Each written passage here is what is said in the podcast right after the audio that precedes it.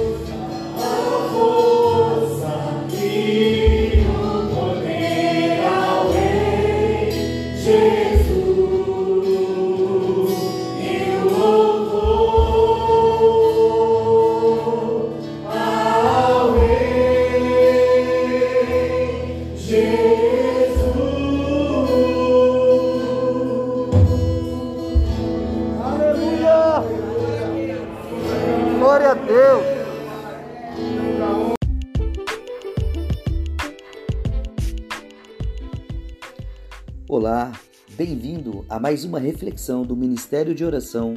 Eu estou orando por você. Deus chama você para orar. Deus tem um plano maravilhoso pelo qual você pode ter uma influência de alcance mundial. Este plano não é apenas para algumas pessoas escolhidas, é para você e para mim. Permita-me falar um pouco mais a respeito disso. Pela oração, você pode se colocar ao lado de Luiz Palau em suas cruzadas na América Latina. Pela oração, você pode estar ao lado de George Beverly Shea quando ele canta o glorioso Evangelho. Pela oração, você pode acompanhar qualquer missionário às regiões remotas da terra. Pela oração, você pode andar no meio de mercados tomados pela multidão, ministrar em selvas úmidas, alimentar milhões de famintos, homens e mulheres e crianças carentes do pão para o corpo e do pão para a vida eterna. Pela oração você pode contribuir com o missionário de qualquer pessoa ou evangelista em igreja ou em qualquer ainda lugar do mundo.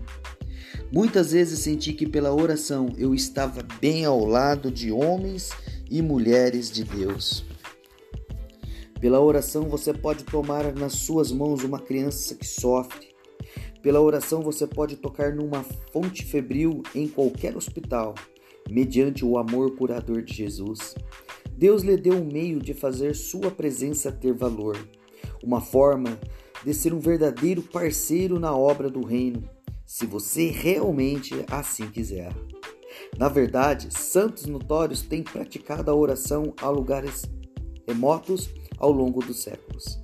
De forma alguma, nós nos esquecemos deles ou dos papéis que eles desempenharam na mudança da história por meio da oração. Graças a Deus por Tiago, o meio-irmão de Jesus, que passou os últimos anos da sua vida orando pelas igrejas que Deus estava levantando. Quando ele morreu e seu corpo foi preparado para o enterro, descobriu-se que os seus joelhos estavam tão calejados por causa das horas e horas genuínas de reflexão sobre oração, que quase se pareciam com os joelhos de um camelo. Ele ficou conhecido como Tiago Joelho de Camelo. Graças a Deus por Savonarola na Itália no século XV, que orou por um reavivamento naquela época corrupta.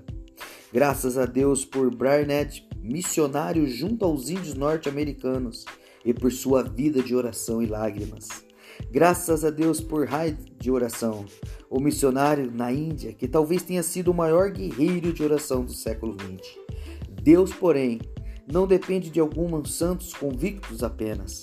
O plano dele é que cristãos comuns, como eu e você, nos tornemos poderosos em oração para a bênção e salvação de pessoas e para a reflexão da palavra de Deus e para uma colheita da safra de Cristo entre as nações atuais.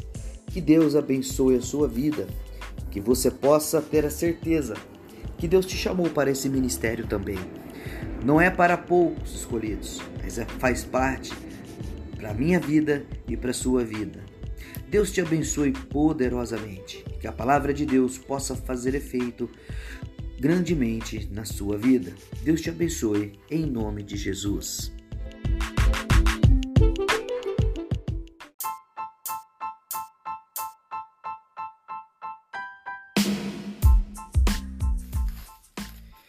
Seja bem-vindo a mais uma reflexão do Ministério de Oração. Eu estou orando por você. Quero falar contigo sobre o poder indescritível da oração. O maior privilégio que Deus dá a você é a liberdade de se aproximar dele a qualquer momento. Você não está apenas autorizado a falar com ele, está convidado. Você não está apenas com a permissão, mas é aguardado. Deus espera que você se comunique com ele você tem acesso instantâneo e direto com Deus. Deus ama tanto a humanidade e de um modo muito especial os seus filhos, que está acessível a você a todo tempo. Existem pelo menos sete elementos que este maravilhoso poder que Deus lhe dá. O primeiro deles é o poder de contatar a sala do trono celestial. Como filho de Deus, você tem plena autoridade para entrar em contato com Deus o soberano do universo, sempre que desejar. Ele está sempre entronizado no céu. Todavia, por meio da oração, você tem acesso à presença dele quanto tem qualquer anjo ou arcanjo. Não é preciso esperar por um convite, você já tem o seu. Não é preciso agendar com antecedência. Você já está autorizado a se aproximar de Deus instantaneamente. Deus nunca está ocupado demais para ouvir você. Ele nunca está envolvido que não lhe possa responder. Quando você fala com o Senhor do universo, porém, é completamente o inverso. Disse Jesus: Quando orardes, dizei: Pai. Lucas capítulo 11, versículo 2.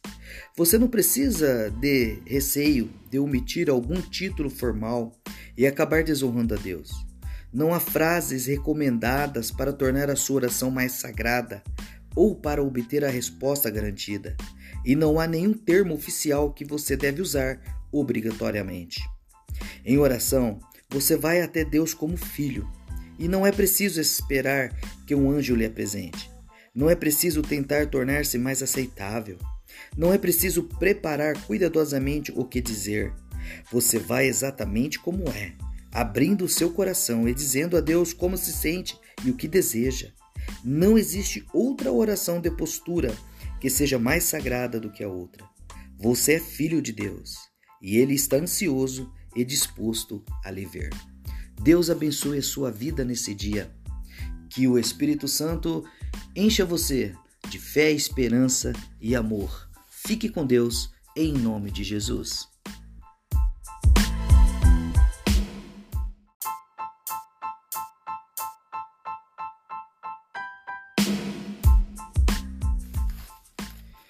Seja bem-vindo a mais uma reflexão do Ministério de Oração. Eu estou orando por você.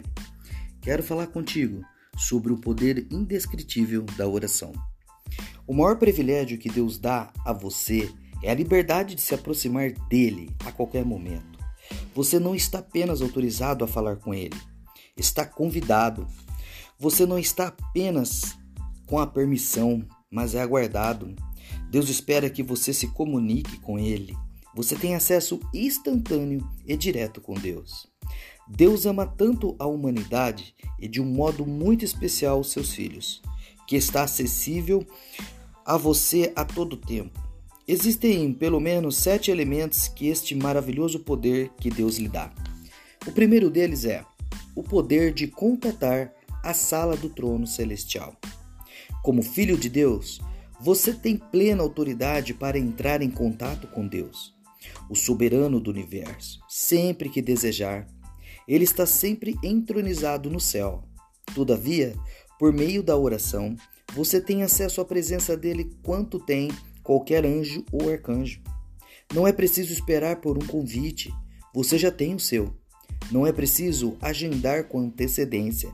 Você já está autorizado a se aproximar de Deus instantaneamente. Deus nunca está ocupado demais para ouvir você. Ele nunca está envolvido que não lhe possa responder. Quando você fala com o Senhor do universo, porém, é completamente o inverso. Disse Jesus: Quando orardes, dizei: Pai. Lucas capítulo 11, versículo 2. Você não precisa de receio de omitir algum título formal e acabar desonrando a Deus. Não há frases recomendadas para tornar a sua oração mais sagrada ou para obter a resposta garantida, e não há nenhum termo oficial que você deve usar obrigatoriamente. Em oração, você vai até Deus como filho, e não é preciso esperar que um anjo lhe apresente. Não é preciso tentar tornar-se mais aceitável. Não é preciso preparar cuidadosamente o que dizer. Você vai exatamente como é, abrindo o seu coração e dizendo a Deus como se sente e o que deseja. Não existe outra oração de postura que seja mais sagrada do que a outra. Você é filho de Deus e Ele está ansioso e disposto a lhe ver. Deus abençoe a sua vida nesse dia. Que o Espírito Santo encha você de fé, esperança e amor. Fique com Deus em nome de Jesus.